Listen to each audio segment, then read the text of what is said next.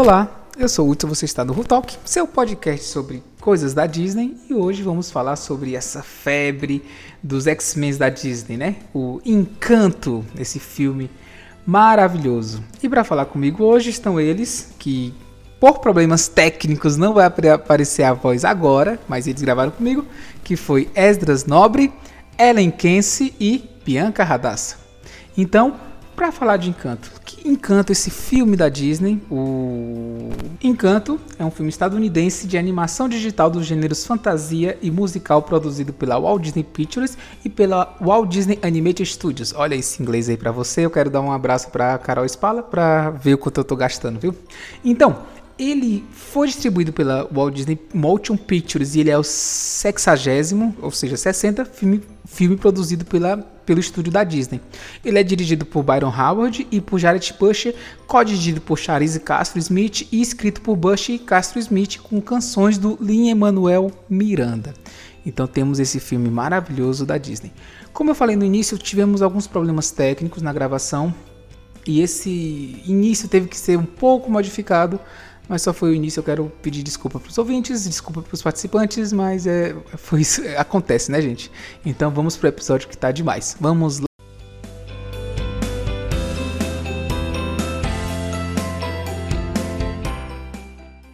Falando dessa primeira impressão, eu queria falar um pouco sobre as analogias, né? Eu, como o Wesley falou que eu botei aqui no roteiro, que eles são os X-Men da, da, da Disney. É, eu queria falar um pouco sobre o que é que vocês perceberam dos dons. É, Ellen, o que é que. O, quando você viu assim, o primeiro momento, você entendeu alguma analogia dos dons? Assim, para você, o que é que simbolizava aquilo? Assim, vi, viaja um pouquinho comigo para falar o, o, que é que seriam os dons, assim, em, em todo aquele âmbito. Fala, viaja um pouquinho comigo pra gente conversar sobre isso. Eu acho que a primeira leitura que eu tive inicialmente foi que é, né, a, a, a, história em si ela se passa na, durante uma guerra civil, né? Se eu não me engano. Uhum. E, e aí, quando eles constroem então a cidade, né, e precisam se recluir do, do mundo, né, se proteger do restante do mundo, a abuela ela se sentiu na, na obrigação de criar um novo lar. Então, é, os dons, eles, na minha primeira leitura, foi essa manifestação da necessidade ao criar aquela sociedade que ficaria protegida do mundo e dos perigos lá fora. Então, é, os dons vieram como pilares para essa para que essa sociedade crescesse, evoluísse. Então você tem aí a filha, né? É, a filha, os três filhos. Então a, a, primeira que tinha o dom de curar, né? Então se você pensa que na primeira geração, né? Na geração dos pais da, da Mirabel, eram pessoas que tinham é, fugido, por exemplo, junto com a abuela. Então provavelmente tinha pessoas feridas, tinham pessoas que precisariam é, de, de ajuda de saúde, com saúde, etc., uma vez que eles estavam criando uma comunidade, né? Então tinha ali uma pessoa que é, cuidava da saúde dessas pessoas. Aí você tem a outra irmã, que é a irmã que ela muda o clima. Então, para um povo que está começando, alguém que, que é, controla o, o clima faz muito bem, né? Para amenizar o calor, para ajudar nas plantações. Aí eu tô literalmente, né, como o Hudson disse, viajando. E o caso do Bruno. Fazendo é... uma análise antropológica de cada é. personagem. É... Vamos nessa, eu tô, eu tô, curtindo, vamos lá, tá ótimo. E o Bruno. E o Bruno que traz essa, esse dom de ter a visão do mundo lá fora. Então, quando o Bruno ele traz a, como eles estão cercados ali por uma cadeia de montanha, o dom do Bruno talvez fosse justamente ver o futuro, o que reserva eles para proteger eles de repente de um futuro perigo ou de como eles vieram, né? Eles têm essa marca da guerra. É, impedir eles de, de serem pegos de surpresa, como aconteceu quando a abuela tinha casado e estava com as crianças pequenas. Então, os três primeiros dons são os fundamentos, né, para a construção dessa comunidade fechada que eles estavam construindo ali. E os netos vieram então com um complemento com a evolução desses dons. Então a sociedade começou a crescer, as casas começaram a precisarem serem construídas e de uma forma até com uma certa velocidade. Então aí aparece a Luísa, né, com a força, com a destreza para colocar coisas que levariam cinco, seis pessoas, joga tudo nas costas da Luísa que a Luísa aguenta, né? Então eu acho que os netos eles foram a evolução disso, né? Desse, desse segundo momento da geração da abuela. Então, enfim, acho que é essa, essa foi a primeira leitura que eu tive em relação aos dons. Eles foram pilares para a construção dessa sociedade é, fechada e escondida que a abuela estava construindo. É interessante tu falar dos dons assim, tu não, não tinha pensado nisso, mas é bem legal. É, que é isso, né? A, cura, né, para as pessoas, a mudança de clima que realmente é muito necessária Inclusive tem uma parte que ela, que ela tá fazendo chover num campo, tem uma parte da música dos Mirabel que ela faz chover num campo, que mostra muito isso. Mas o é, é interessante como nossas a vida de todo mundo são ciclos, né? Assim. E uma coisa que eu, pelo menos, tenho, tenho muito medo, não sei se vocês têm, mas é mudança, né? Eu sei que é necessário, eu encaro a mudança de frente, mas não é, é, uma, não é uma coisa que me agrade quando acontece sempre. E o Bruno, eu acho que mostra muito isso. É um dom necessário, como a Ellen falou, né, para um pessoal que vivia é, fechado, fugindo de uma guerra civil. Ver como seria o futuro é algo necessário para se resguardar, mas depois que o, o a vila já estava formada, veio esse medo né, do futuro. Porque já tá, já tá tudo bom. A gente não precisa mais saber como é o futuro. Mas o dom ainda tava lá, assim. Por mais que uma coisa ruim fosse acontecer, ia acontecer de todo jeito. Mas saber que uma coisa ruim poderia acontecer assustava todo mundo, inclusive a abuela, né? É, eu acho que é, o fato do Bruno, eu acho que o Bruno é um, é um personagem ali super é, mal interpretado pela comunidade da, do encanto. E eu acho que isso, obviamente, né? Claro que é proposital porque o Bruno ele representa é, justamente isso que o Hudson está falando. É o medo do desconhecido, é a possibilidade de que o conforto amanhã mude. Então, como eles, eles trazem né, uma, uma memória social que passada de geração a geração, que foi essa instabilidade. De um momento eles tinham lar, no outro momento eles não tinham, precisaram reconstruir do zero. Então, o Bruno talvez ele fosse é, essa pessoa mal interpretada pela, pelo povo, de tipo assim, ah, como ele vê o futuro, né?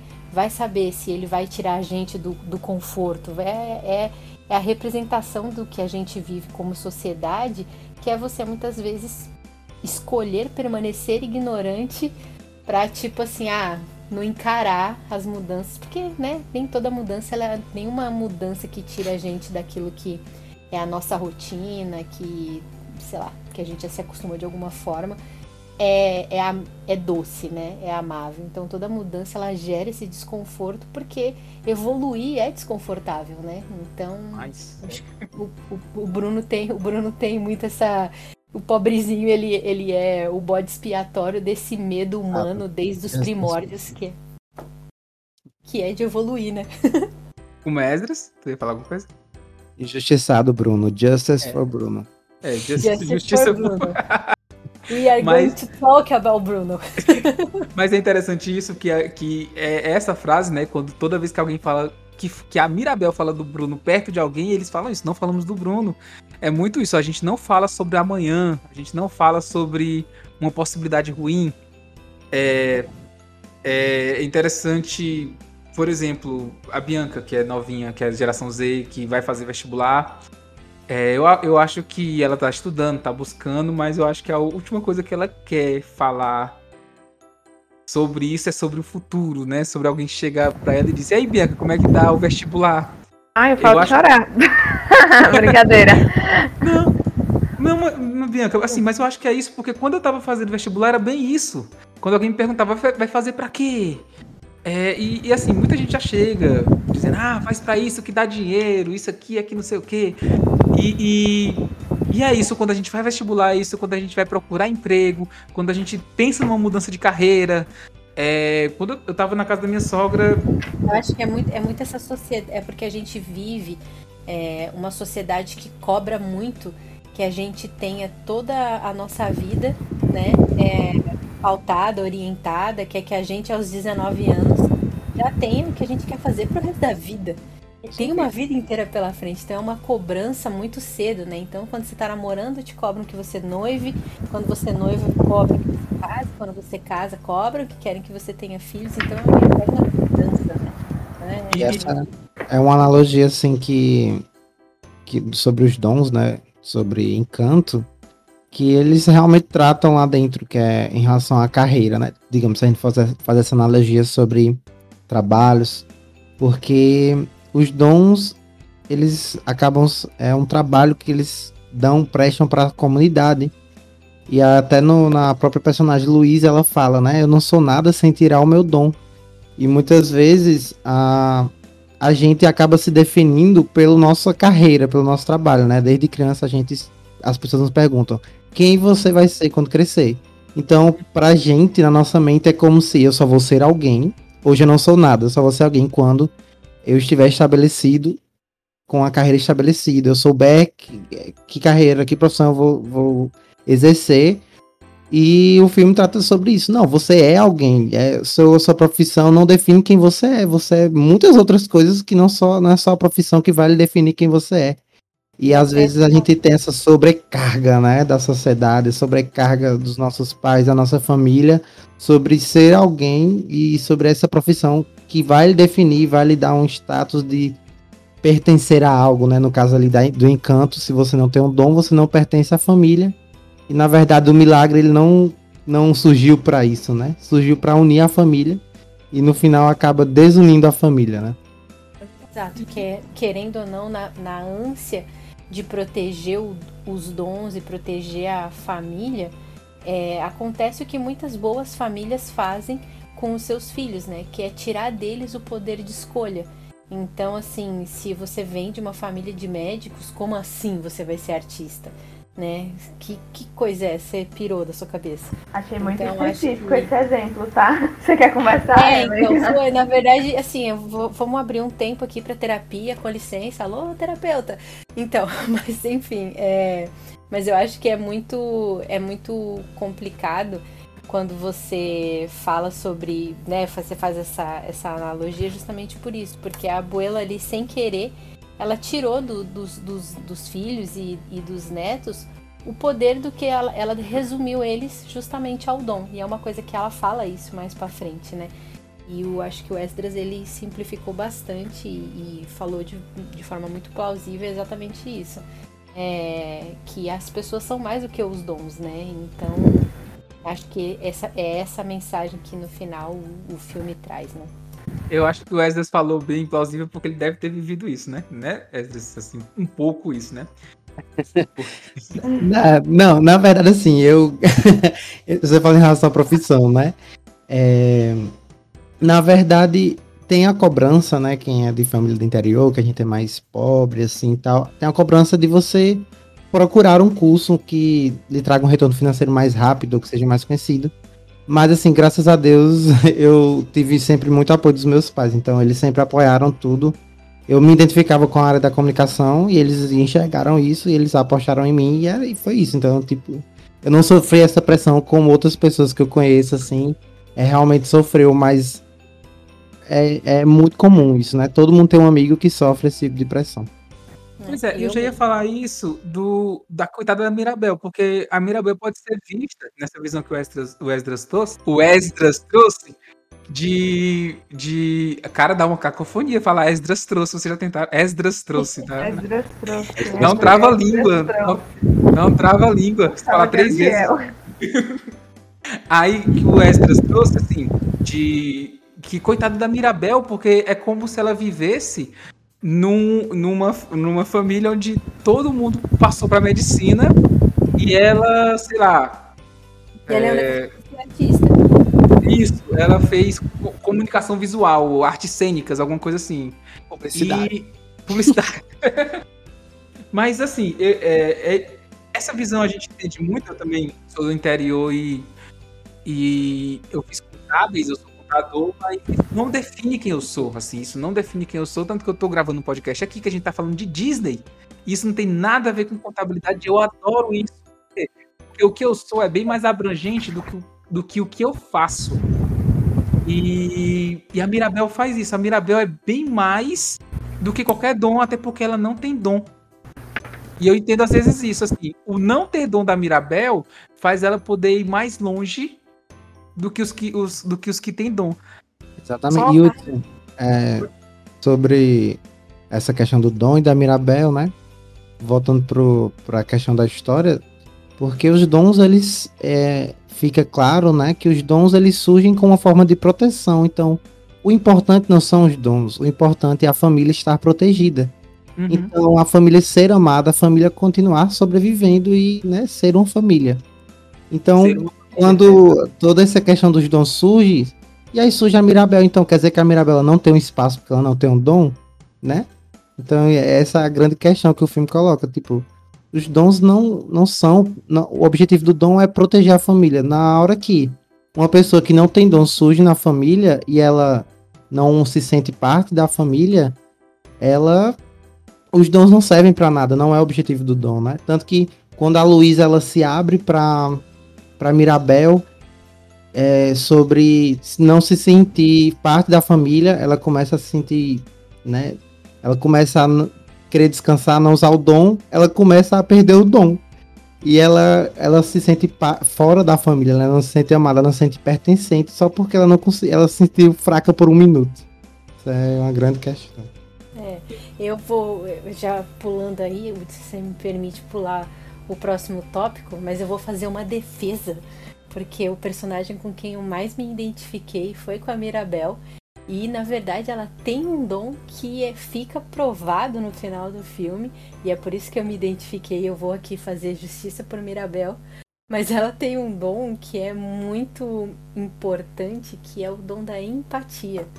Se vocês pararem para prestar atenção, esse no final das contas era o dom da Mirabel, porque todo mundo que contou os seus problemas ou abriu o coração e que as músicas são cantadas no filme, quem estava todo o tempo presente em cada uma das músicas? É, Mirabel.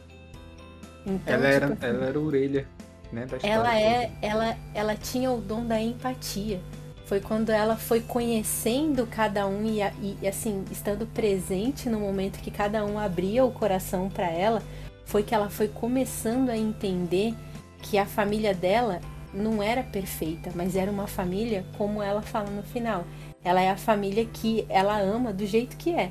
Então, tipo assim, ela era uma pessoa extremamente empática.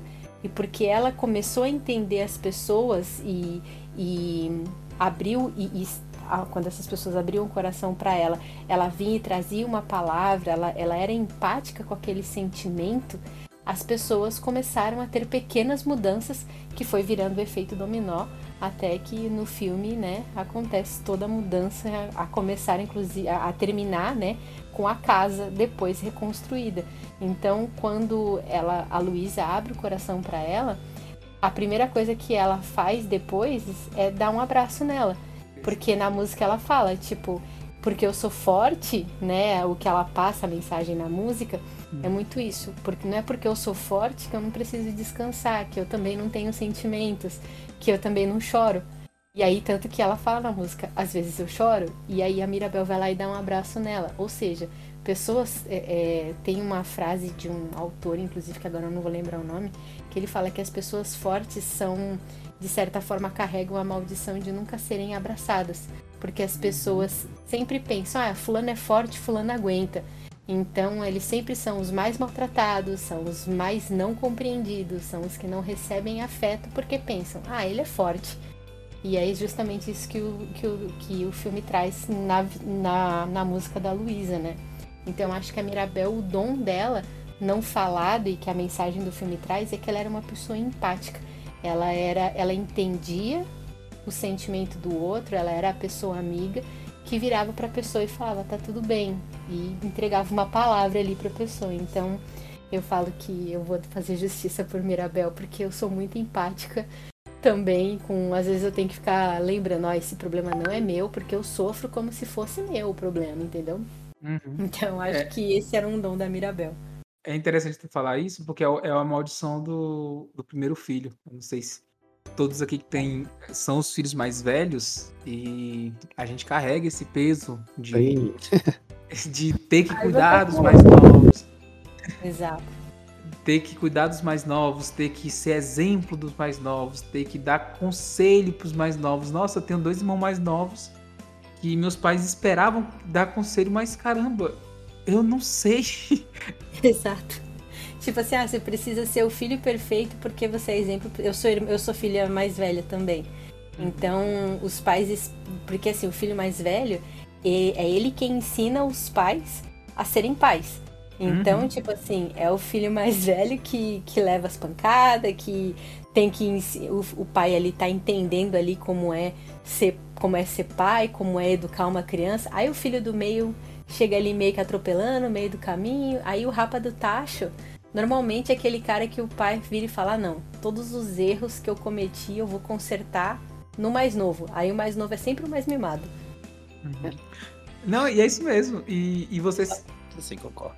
E eu, e eu sou pai agora e, nossa, eu tô vendo o Homero com um ano e nove meses agora e eu não faço ideia de o que ensinar pra ele quando ele tiver idade pra eu ensinar alguma coisa. Meu Deus, por que é que me deixaram ser pai? Não se preocupa, você vai você chega lá. Quem foi a pessoa que. Autorizou isso, né? Mas é muito complicado. É, Mas eu queria perguntar pra, pra, pra Bianca, que eu acabei esquecendo de perguntar pra ela o que, é que ela achava dos dons. Bianca, antes da gente continuar aqui na Mirabel. Gente, quando eu vi o pessoal falando no Twitter, não sei o que, o filme dos dons, não sei o que lá, os dons, eu fiz, uai, gente. A Disney fez filme de crente agora? Porque já me veio na mente é, os dons da Bíblia, né? Os dons espirituais. Eu já fiquei sem entender nada. E aí depois quando eu fui assistir. é, é, eu tive basicamente a mesma impressão que a maioria de vocês, né? Que os dons realmente é, eles, se- eles acabam definindo quem são as pessoas e isso acaba acarretando muitas consequências durante esse período.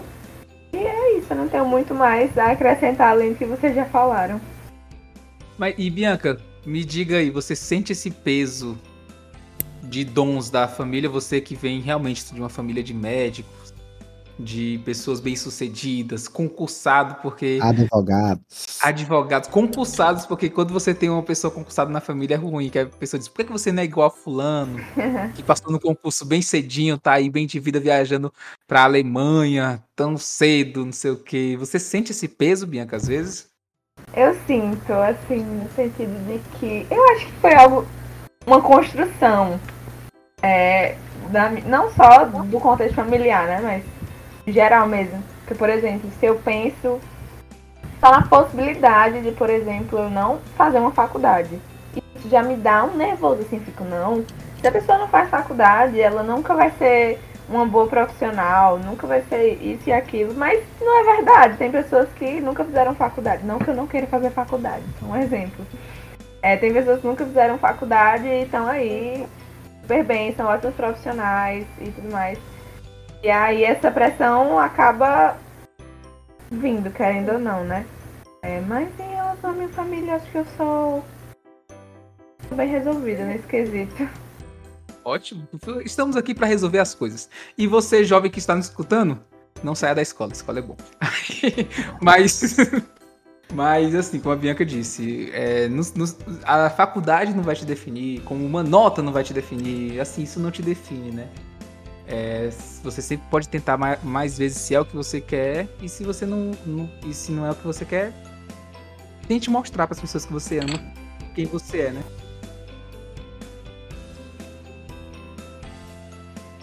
Quando a gente é jovem é, é muito complicado, eu sei porque eu passei por isso. Com 19, 20 anos, é muito difícil você saber o que você quer fazer pro resto da sua vida. A sociedade e a família cobra isso. E às vezes você quer ter tempo pra descobrir o que você quer ser. Como com 30 também é difícil, assim, Né? eu tô com 30, e- eu vou fazer 33 e, nossa, é, agora eu vou gostar mais da minha profissão, mas assim, eu curso, só vai fazer contabilidade no resto da vida. Você não vai mais dar aula, não vai mais gravar podcast, não vai mais fazer mais nenhum outro hobby que você gosta. Eu quero, sim, eu sou eu sou muito amplo para uma só coisa, né? Inclusive, inclusive se eu, se eu pudesse é, tornar o podcast uma coisa assim fixa mesmo para ser uma profissão, porque aqui a gente mas eu tornaria tranquilamente, porque eu, o que eu gosto de fazer é aprender sobre coisas. Eu adoro fazer isso. Hudson. Oi. Eu só tenho 25 anos, mas eu vou dar conselho para as pessoas mais jovens aí sobre esse assunto, né? Só uma coisa que me veio à cabeça, que é também é, eu acho que a gente nunca é tarde, assim. Acho que realmente é, é bom você encontrar algo que você se identifique, né? Mas também não, não é uma espera inativa, é uma espera ativa, né? Então, sim, sim. vá buscando, entendeu? Não vá tentando várias coisas, vá tentando, vai vai cursando, vai vendo que você vai provando, né, do que de profissões, do que você estudando, sabe? Porque muitas vezes é, aconteceu um pouco comigo assim por um tempo que eu esperei parado, né, sem fazer nada. Tipo, ah, vou tentar descobrir aqui, mas realmente não estava me esforçando, mas é uma coisa assim que eu levo para mim é tipo, às vezes realmente demora, a gente não deve colocar esse fato sobre a gente, mas a gente tem que esperar ativamente, né, buscando e, e tal. Exato. Enfim, no momento consegue. É, concordo plenamente. Os rumos que esse podcast tá levando, gente. E é sempre, cara, é, é interessante isso. A gente começa um assunto e começa a. Eu acho que todo, todos nós precisamos realmente de terapia, por isso que é bom Rapaz, eu já tô com a minha em dia, graças a Deus. Eu, eu acho que as pessoas não estão em dias, não. A gente tá conversando aqui, então você precisa de reforço. É porque, é porque semana passada não teve, aí eu tô assim. Ah, entendi. Então, vamos lá. Continuando da Mirabel, né? Depois que que a Ellen falou, que ela é empática, e é verdade, porque, como a, como a Ellen falou, com todas as pessoas que ela, que ela conversa, a Luísa é irmã dela, assim, e a Luísa não se abriu com mais ninguém, e a Luísa se abriu com a Mirabel, relutante, ela, ela começou a falar que era forte, que aguentava tudo, e tal. E na fala dela que ela começou a dizer que era forte, ela começou a dizer: Não, mas eu gostaria de ser mais leve, eu gostaria de não ter esse peso do mundo nas minhas costas, eu gostaria disso, mas eu, a pressão não mata, né? Que é a última frase dela. Quando ela disse a pressão não mata, a Mirabel pegou e abraçou ela, e ela abraçou a Mirabel. Ou seja, a pressão tava matando ela. E, e, e, ela precisava. E a Isabela, Isabela, queridinha Isabela, queridinha de todo mundo. É ela. Era perfeitinha. Nossa, cara, já tem um ranço dessas meninas. Aí, aí ela também tava com muita pressão, porque ela era a garotinha perfeita da vovó, não sei o quê. Aí, quando ela canta com, com a com a Mirabel, que ela não ia ser só flor, só flor, ela ia ser um cacto, ia ser uma, uma, uma planta carnívora, não sei o quê. E a, e a Mirabel começa a entender ela e disse: Não, se solta, seja você, bora, bora, bora. Eu não gostava de você porque você era uma pessoa que. Pelo visto, você não é essa pessoa que eu não gostava. E vai, vai, vai. E no final, a, a Isabela até disse: Você é uma péssima influência. você é uma péssima influência. E, e, é interessante. E como ela faz com o Bruno também, porque ela vai atrás do Bruno, ela entende o Bruno, ela conversa com o Bruno. É, ela, escuta. vários mal entendidos, né? Na Uma... fala que, que, o pessoal interpretou mal a fala do Bruno. Isso que a própria mãe do Bruno, assim, interpretou mal, assim, ela, ela conseguiu se colocar. Nossa, a gente vai. Daqui a pouco a gente fala sobre isso mais. Mas é interessante isso, porque eu não tinha pensado nisso. O, o, o, o quanto ela não precisava de dom, porque a empatia dela já era seu maior dom. Então, assim, eu já tenho uma coisa tão grande que eu não preciso levantar uma, uma, uma montanha ou, ou fazer ventar ou curar pessoas. Eu não preciso. Eu faço aquilo que todo mundo precisa. Eu escuto. E, gente, no mundo de hoje, escutar é difícil demais, gente. Difícil demais. Ninguém quer escutar mais. Exatamente. Ninguém quer. Eu acho, eu acho que a Mirabel, quando a abuela faz a oração lá, né, pedindo para o Abelo ajudar e, e, a manter o milagre, ele, eu acho que a, a, a Mirabel ter o dom da empatia é justamente mostrar que o que importa é você se importar com pessoas, né? E não com coisas, e não com serviços. É você entender que pessoas são feitas de sentimentos, precisam de compreensão, precisam de lugar seguro, precisam de afeto, né? E eu acho que, como eles estavam falando sobre o fundamento da família, a, a Mirabel, ela meio que. Ela é a. É, como chama? que quando ela assume, ela, ela assumiria então o posto depois que a abuela se fosse, né? Ela ia é. ser é, eu esqueci o nome completamente. Quando você herda né, essa responsabilidade de continuar mantendo. Sucessor. Né? Exato, sucessor, exato. Então ela seria a sucessora da abuela. Então, e ela precisaria trazer essa, essa, esse fundamento da família, né? Que tipo assim, Precisamos entender e ouvir uns aos outros antes de olharmos para aquilo que podemos oferecer para a comunidade. Tanto que a comunidade depois ajuda a família Madrigal, ou seja, é entendendo que o que eles foram como pessoas fez com que eles tivessem o retorno da comunidade, não só o serviço que eles ofereceram, né? Então, a Mirabel ela é essa, essa, essa mistura de rebeldia, com trazer de volta valores que a abuela infelizmente tinha esquecido, né? A abuela que devia ser, quando nova como a Mirabel, ela deixou o medo das coisas, assim, o medo de perder o que ela tinha afetar isso, não vou escutar muito. Exato, e isso é interessante que quando a, elas estão no rio, né, e que a Mirabel conversa com a abuela, ela vira e fala, tipo, agora eu entendo o que você passou. Você sofreu. Nós somos frutos do, da, é, nós somos frutos da, da, do teu trabalho, do seu esforço. E é uma coisa interessante, agora voltando lá no negócio das cores que eu falei no começo.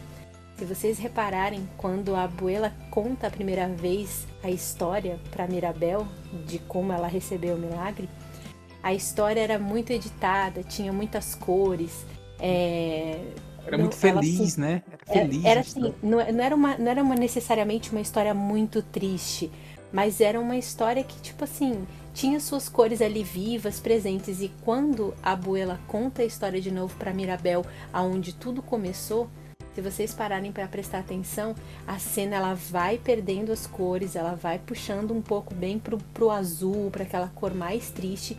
E quando a Mirabel começa a entender e a Mirabel vê as cenas, ela participa, ou seja, ela tá tendo aquele momento de imersão, né, de empatia, ou seja, ela tá calçando as sandálias da abuela naquela situação e que ela entende, ela fala, é, agora eu entendo, né, nós somos frutos do seu esforço, das suas lágrimas e etc. A cena começa a esquentar de novo e aí é onde as cores começam a ficar vivas de novo, depois que a Mirabel tem esse momento de compreensão. Então, tipo, é muito interessante é, essa mensagem da nova geração, né? As pessoas que vão ser os sucessores dessa, dessa, desses valores familiares, entendendo uma geração mais velha, né? Então, eu achei muito interessante essa a maneira como a Disney trouxe isso para o filme, né? Porque os uhum. jovens hoje em dia, quem quer, quem quer sentar?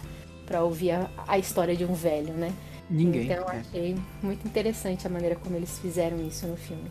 Você, você que está nos escutando, tá vendo como é maravilhoso falar com a Ellen? Porque eu já assisti esse filme várias vezes. Ela vai falar das cores de uma forma tão especial que eu vou assistir de novo hoje.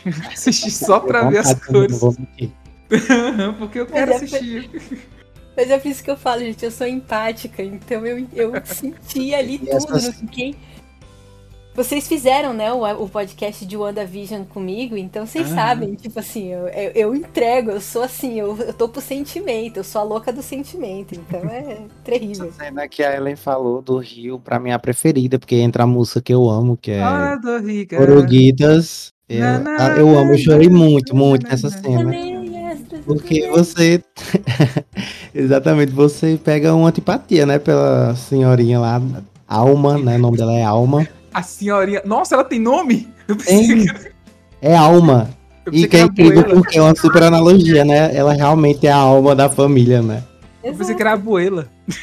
Eu também não sabia não, o nome dela era Alma. Abuela. Mas qual era o dom da avó, hein? Ela não tem dom, né? Ela não tem, é. ela é ela a alma. Ela, não, então, ela gente, ela- deixa eu falar minha teoria que eu falei no outro podcast, Hudson. Eu amo essa Fale, teoria. fale, já fale, já fale. No outro podcast, eu tava explicando essas partes, né? Que a Ellen falou sobre a, a Mirabel ser sucessora da alma, da abuela. E tem um dom implícito, né? Porque quando ela conta a história da, de como o milagre surgiu, a, o milagre ela surge da imensa vontade, força de vontade da abuela de sobreviver, de proteger a família. Então, assim que o vô morre, o esposo dela morre, o milagre surge da dor dela, né? Então, é, o milagre é, seria a pró- é um fruto da, da própria abuela, né? Então, seria, esse é o dom da abuela, tanto que isso é demonstrado de várias formas na porta dela, né? Ela tá sempre segurando a vela, ela é o- a imagem central da família. Então, o milagre é como se fosse o dom da abuela, né? É o que deu, é, surgiu dela, né? Tudo aquilo. E realmente a a Mirabel ela é a sucessora da abuela. É, dá pra ver por alguns símbolos na roupa dela, né? Porque a abuela e a e a Mirabel elas compartilham do mesma imagem no vestido que é a borboleta, né? Que sempre que vai falar da história do avô, da história de como surgiu o milagre, tem a, a imagem da borboleta lá, né? Que traz a questão da transformação, da dor de passar no casulo e tal, né? Toda essa Nossa. analogia. É que eu E- pensei que da abuela era uma. Não era uma borboleta, era uma libélula. Tipo.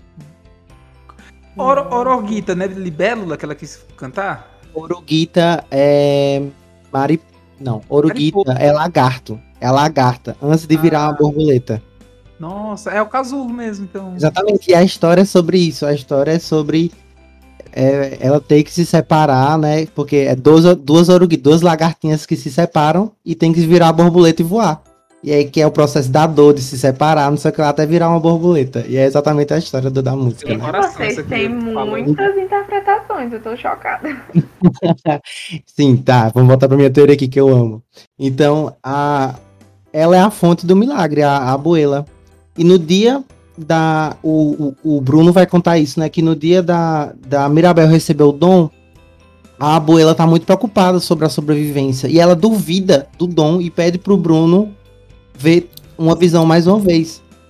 E é, o Bruno vê a visão da Mirabel e corta, né, pra, pra abuela no dia da, da cerimônia da Mirabel, ela tá duvidando. Então, a Mirabel meio que não recebe o dom também por causa disso. Tipo, eu acredito, né? Minha teoria é essa. Que ela duvida do, da- do dom ali, duvida, tem medo ali da, da imagem da Mirabel, pelo que ela viu com o Bruno. Naquele dia e a Mirabel não recebe o dom. Sendo que isso também é proposital, porque a Mirabel ela vai assumir o papel da abuela. Né? É a Mirabel que vai, vai perceber Sim. os lances do- dos dons. Então, Não, e, e, e Ezra faz sentido que assume, porque antes, como era a flor, a, a flor da, da abuela trazia os dons, né? Trazia, fazia a casa, a casita, fala, é, mexer e tudo mais. E no final, é, a maçaneta da Mirabel, depois que ela pega e bota na casa, é que traz os dons. né? Exatamente. Mas E tem uma coisa, tem uma coisa também que é muito interessante no filme é que as únicas pessoas que conversam com a casa é a abuela e a Mirabel. Ninguém mais na casa conversa com a casita. Ninguém mais na casa é, dá ordens pra casita e ela obedece. Às vezes elas só pensam e a casita vai lá e faz. Elas são as Então- únicas duas personagens que têm esse lance com a casa, né? Que é muito especial. E isso é uma coisa que você tá falando que tem muito sentido a sua teoria, que quando a vela tá pra se apagar, todo mundo tenta salvar a vela e a única que a casinha, que a casita ajuda a chegar pra poder pegar a vela é, É a Mirabel. É, faz sentido demais. É... Ela é a Nossa, única- é- Ela é a única que vê as rachaduras, né? Tipo, acho que a própria abuela deve ter visto também as rachaduras na casa. Ninguém mais vê, Na só verdade, ela eu acho vê. que ela sentiu, né? Porque quando ela faz a oração é porque ela já tava sentindo isso, só que a, é, que é a Mirabel foi dado a visão, né? Então é, foi tipo assim, foi um complemento, mas é, eu acho que é bem isso mesmo que você tava falando. fraca. Pra Nossa, finalizar a teoria, é. Ah, eu esqueci. Eu tô. Tem alguma coisa que eu ia falar também sobre esse final. Ah, lembrei.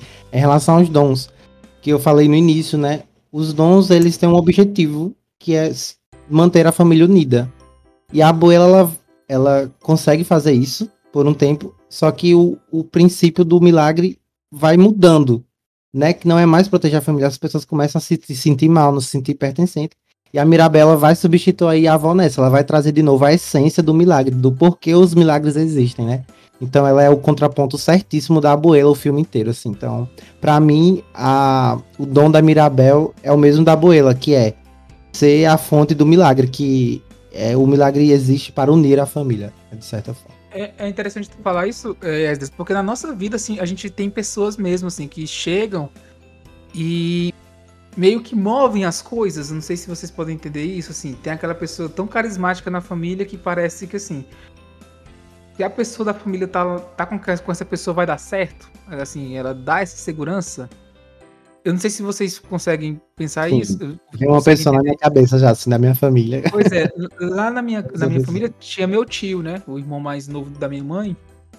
É, ele. Na hora que ele chegava, todos os, os primos gostavam dele, todos os sobrinhos. É, assim, ele era a pessoa que a opinião dele valia, por mais que ele fosse um dos filhos mais novos, a opinião dele valia muito, todo mundo pedia a opinião dele, é, todo mundo gostava dele, todo mundo chamava ele de Padim, assim, todos os, meus primos, eu chamo ele de Padim porque ele, ele é essa pessoa, assim, né? Assim, que, que faz essa coisa, tem essa chama, essa chama da família, assim, ah, eu estou com alguém da minha família. Eu estou com alguém eu, eu me sinto bem, eu me sinto seguro, eu me sinto. É, eu acho que toda família tem isso. E, e, no início da música, a gente vai falar das músicas, mas no início da música dos Madrigal é o que a, o que a Mirabel começa a dizer, ó. Que fique claro, a abuela manda aqui. E ela fala assim, como se, ó, ela é ela, assim, é, é por causa dela que tudo acontece, foi ela que ajudou a construir e tal. E eu acho que o que a Abuela deixou de, de entender, e ela entende no final, é que não depende só da família Madrigal, né? Quando a família Madrigal estava sem a casa e estavam tristes, quando o povo. Nossa, é uma cena linda quando o povo começa a chegar e diz: Ó, oh, a gente está aqui, nós não temos dons, mas nós somos muitos. E a Sim. gente vai construir com vocês, assim. Vocês fizeram tudo isso pela gente, a gente, a gente tá aqui, assim, vocês não precisam do dom de você para se apoiar. Você tem a gente, assim, você tem família, a família de vocês é, é o encanto todo. Todos nós somos sua família, então é, é interessante isso. E a Mirabel traz isso. A Mirabel é a, é a única que dá tchau pra casa quando tá saindo. Ela diz tchau, casita.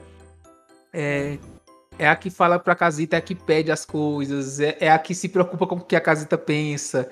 Que ela diz, a casa não vai se arrumar sozinha, a casita fica triste. Ela, não, desculpa, você é demais. Aí ela, ela assim, ela tem isso, esse, essa chama de, nossa, essa, graças a Deus essa pessoa tá aqui. Obrigado por essa pessoa tá aqui. Essa. Nossa, eu, eu não sei se vocês conseguem. Eu não sei se eu tô me sendo claro ou só. Eu, eu, eu, eu, entendo bem isso que você, tá, que você tá dizendo, que é você ter aquela pessoa na família que tem o. que parece ter o dom de manter a família unida né? Uhum. A, gente, a gente entende o que é família com isso, assim. Tem irmãos brigando e tudo mais, mas tem aquela pessoa que chega e diz, não, ninguém, ninguém mais briga. É, tá tudo aqui. Eu tô é, tentando é, pensar é... quem é essa pessoa na nossa família. Bianca tem, na família de vocês tem uma pessoa que é assim, sabia? Mas explana aí eu. que eu não tô. É tudo. Sou eu. É. eu que, que eu que chego é e converso o... com todos e uno todos. O Hudson é o esposo dos filhos da, da Boira, né? E chegou lá é. agregando. não, não, mas assim, eu posso dizer isso da família da Bianca, que tem o tio dela, né? Que. O Paulo, que participa, participa aqui do podcast, ele é muito. É, esse brincalhão que chega nas coisas e todo mundo gosta, que traz os filhos. É, que o Paulo Roberto, assim, ele faz coisas para ser uma pessoa desagradável, mas todo mundo gosta dele. Hudson. Uma informação aqui sobre isso, é, é, em relação a isso, é que Mirabel significa a maravilha. Então, tipo, até nisso eles pensaram de propósito, eu acho, sabe? O significado do nome dela. O que é que você acha da importância da Mirabel? Você, a gente falou muito dessas coisas, mas fala um pouquinho você. Mas eu gostei muito da teoria do Gadia, do Esdras, né? Não, não tô acostumada. E faz muito sentido, porque eu nunca tinha reparado nesses detalhes, né? Da casa, é, essas outras coisas. O que a Ellen falou também sobre a questão da empatia, que faz muito sentido. E eu nunca tinha reparado. É porque assim, gente, eu sou muito desatenta. Então eu assisto o filme, eu pego as ideias principais e eu não fico reparando muito nos detalhes, nessas coisinhas. Então, assim, eu não tenho muito o que acrescentar além do que vocês já falaram.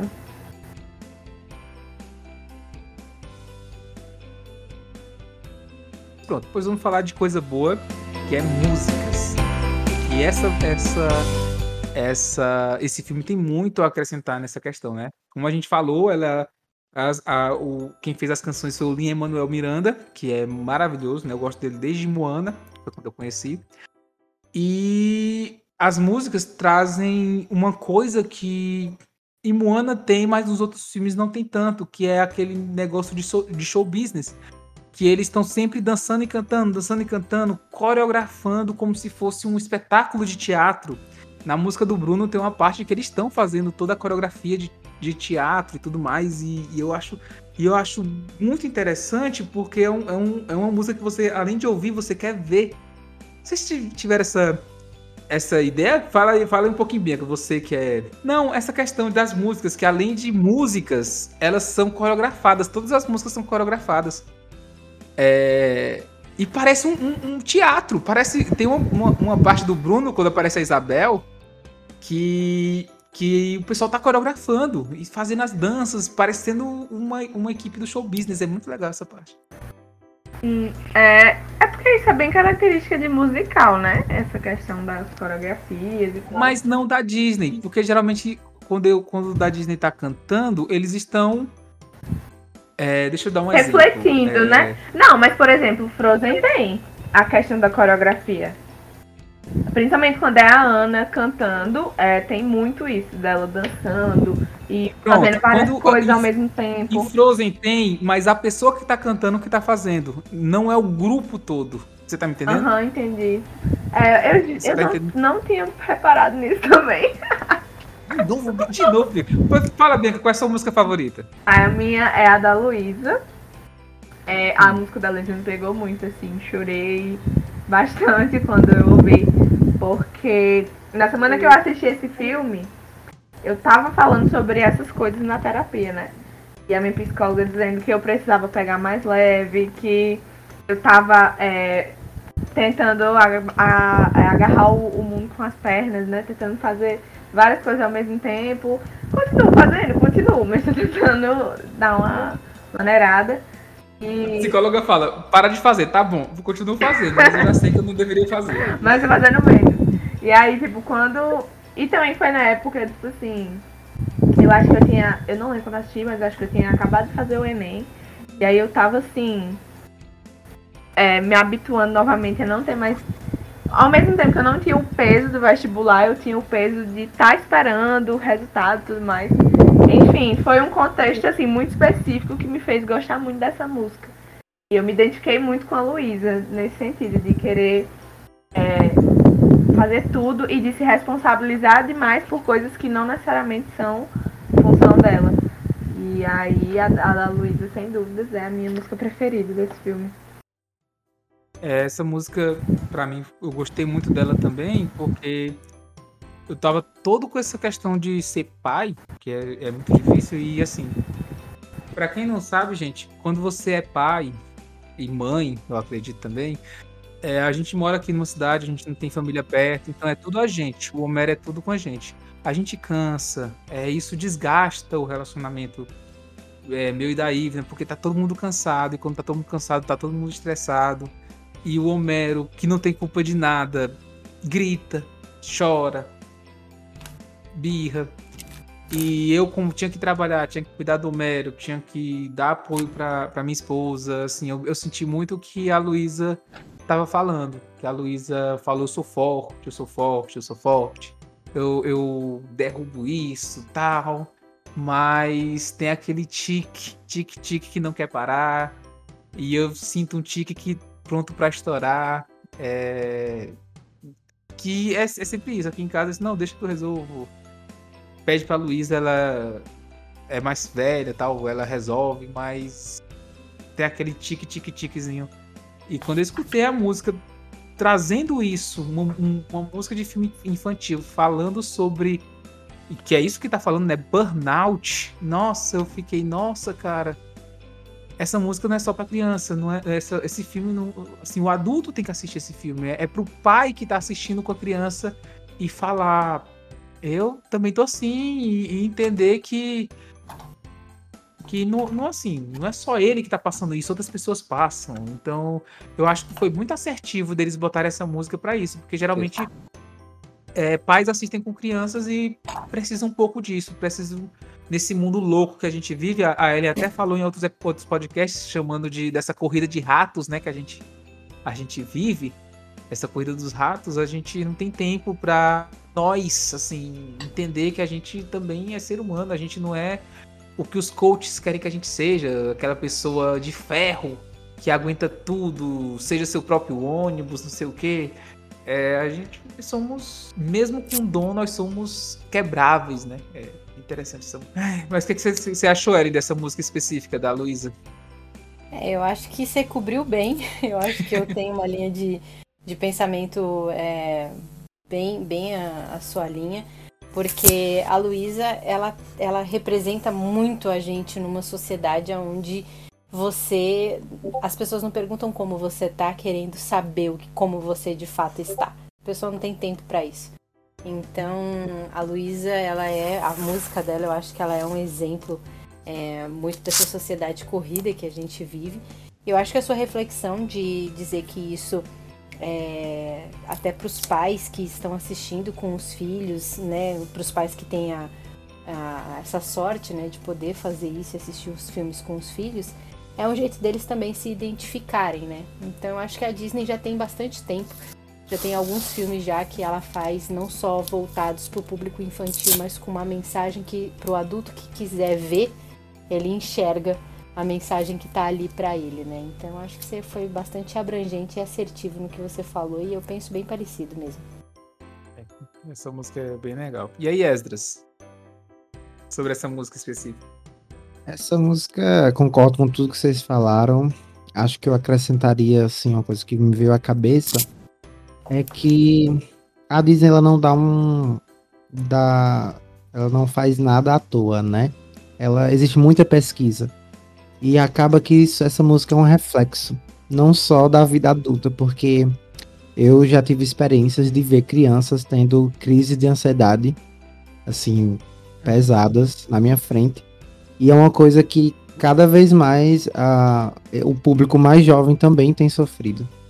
E quanto mais cedo nós falarmos sobre isso, falarmos sobre saúde mental, mais a, nós teremos uma solução mais rápida, né? Porque é, hoje a gente escuta sobre isso em. Temos bastante acesso à informação, né? Sobre é, saúde mental, crise de ansiedade, é, sobre todos esses assuntos. E cada vez mais é isso. É, a faixa etária está diminuindo, né? Não é só adultos que estão sofrendo isso, crianças também estão sofrendo isso. Eu, eu tive uma experiência com a criança no avião, porque ela, o avião ficou preso, ela já tinha tava atrasada, tipo, horas, e ela tava dentro do avião, e ela começou a se desesperar, assim, muito, muito, não era birra, deu pra ver que não era birra, mas que ela estava com uma preocupação, porque ela achou que ela nunca ia chegar no destino dela, tipo, eu uma criança que ela não tem preocupação, gente, ela só pode se divertir lá com o celular dela dentro do avião, e, tipo, normalmente avião é um momento, né, assim, tipo, onde a criança se diverte, né, a maioria das crianças, pelo menos. E uma criança tendo uma crise de ansiedade na minha frente, e eu percebi, né, o quanto isso realmente é, tem chegado, né, na, por causa desse mundo corrido que a gente vive, acesso à internet e a milhões de outras coisas. Então, essa música, ela realmente toca, assim, ela, você se identifica, né, eu acho que até mesmo não entendendo de primeira, mas é, com a ajuda dos pais, ou enfim, a criança, ela também vai se identificar de alguma forma, né, a Disney, ela não faz isso à toa. É, isso é verdade. A Disney já tá com anos de botar música para saber o que a sociedade tá precisando. E aí vamos pra música depois dessa. Eu pulei a música do, dos Madrigal, por mais que a música seja a música de abertura. É uma música legal, mas que eu entendo que é mais uma música de apresentação, né? Que é que fala de, de, dos dons das pessoas e das personalidades, né? Por isso que eu pulei ela, porque é mais uma música de apresentação. Eu gosto dela, mas assim, é, eu entendo que é só uma música de apresentação, né? Assim, é, ela fala, a gente entende na música que a, a, Mirabel tem um pouco de vergonha por não ter dom, mas ela tá feliz com a família dela. A gente entende também que ela tem uma, uma celeumazinha com a irmã dela. É, quando ela fala que a Isabela é uma metida. E, e, tem tudo isso, né? Vocês querem ah, falar alguma coisa da música do Madrigal? Posso Ai, eu gosto muito dessa música. A minha favorita é dos Oruguitas, eu já falei aqui. Eu, tipo, amo. Sempre aparece essa música, muito viciado. Mas eu gosto também de Família Madrigal. É, pela questão realmente do toque do Lima Manuel, assim. Sim, da... Sim. Quem já assistiu, eu falei isso da outra vez que a gente gravou. E eu acho que vale a pena repetir é, e exaltar assim, o profissional que ele é. Porque quem gosta do trabalho dele, quem já acompanhou, assistiu Hamilton, que é incrível, você sente esse toque assim do na, na pegada da música, né? Então a música vai apresentar, ele já dá uma traz uma carga toda é, para a personalidade da, da Maribel, Mirabel, desculpa, Mirabel, porque você percebe o quanto ela se doa para a família, o quanto ela quer é, pertencer né, à família. Então, tipo, acho que grande parte da personalidade da, da Mirabel, de primeira, assim, ele já começa a construir. Tipo, é uma base muito legal.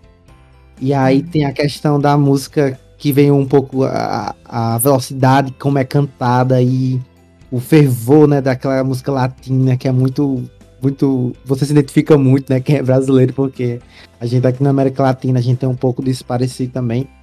E até a parte da coreografia, né, que você falou, Hudson, uhum. é, das músicas mais coreografadas, acho que esse filme tinha que ter isso, porque estamos falando de música latina, que é visual, que é dançante, então que precisa ser é, visto realmente, né, colocado na tela. E o Lima Noel, ele incrivelmente ele ele traz aquela coisa dançante e a apresentação. E tem um detalhe muito legal nessa música que eu acho incrível, né, desse cuidado dele, é que no verso que a, que a abuela vai cantar, a melodia se encaixa perfeitamente em dois oruguitas. A mesma melodia que ela canta em dois oruguitas, que é cantada em dois oruguitas, é encaixada é, dentro dessa música. Sabe? Deixa então, um recorte incrível e muito legal. Quem não percebeu, tipo, assistir de novo dá certo. Deixa eu te falar, é, todo mundo que vai falar, a gente entende isso na última música. Todo mundo, quando vai cantar a sua parte, ele canta com o ritmo da sua música. É? Ah, pronto, é, eu, eu tenho percebido mundo. da abuela. Não, todo mundo. E tanto que a, a, última música que todos cantam é quando a Isabela vai cantar, ela canta naquele ritmo lá. Aí quando a Luísa, logo em seguida, ela diz: Eu tô nervosa, mas tô confiante, que é o ritmo do dela. Aí quando a. Aí quando o Bruno, o, o, as, últimas, as únicas pessoas que não cantam mesmo, assim, de forma nenhuma, até quando eles vão cantar uma, canta, uma canção fa falada, é o Bruno e o Antônio. São os únicos, os únicos. Todo o resto, quando vão cantar, a Pepa, quando vai cantar, fica no ritmo, no ritmo do. Não falamos do Bruno. O, o... E a, a, própria. Tem uma pausa, né? Quando ele fala. E o Bruno é todo, toda a cidade fala, não falamos do Bruno. Exato. E no ritmo, não falamos do Bruno. Que assim, que é, é, tudo isso, assim. Você vai cantar, beleza. Você canta na sua identidade auditiva. É, você canta na sua música. E, e assim, a, a Abuela, sempre que a Abuela vai cantar é isso. E sempre que a, a, a única que consegue passear, que, que não tem só uma identidade, é incrivelmente é a Mirabel. É a única Mirabel. Então é isso, gente. Essa música Olha, tem que debater palma pro Manoel Mendes porque ele encaixou mil ritmos dessa música e você nem percebe. O cara é bom. É, é, é, Ellie e Bianca, querem falar alguma coisa da primeira música dos, dos Madrigal? Eu tô, eu, na verdade, agora aqui eu tô aprendendo, né? Porque essas, essas situações que vocês estão fazendo eu não sabia. Então eu tô daqui só. Mas aí vamos pra terceira música. Que eu. Peraí, uma, duas. É, depois da Luísa. Que é uma música que, que depois. Não, é antes da Luísa, a gente falou do, do, Antes da Luísa tem uma música, que é a da Mirabel. Que depois que ela canta os madrigal, toda feliz com a família, ela canta o. o eu, quero, eu quero um milagre, né? Só um milagre pode me salvar. que ela vê toda a família tirando foto sem ela e feliz sem ela. E ela diz: Eu não vou chorar, eu tô legal, eu tô, é natural, eu ainda sou da família Madrigal. E ela, ela pede um milagre não porque ela quer um dom. É, é interessante. Nossa, essa música é muito boa. É, é, porque ela quer que a avó dela veja ela. Ela só quer isso. Ela até disse: é, abra o olhar, abra o olhar. Eu, por você, eu ergueria montes, faria florescer e tal.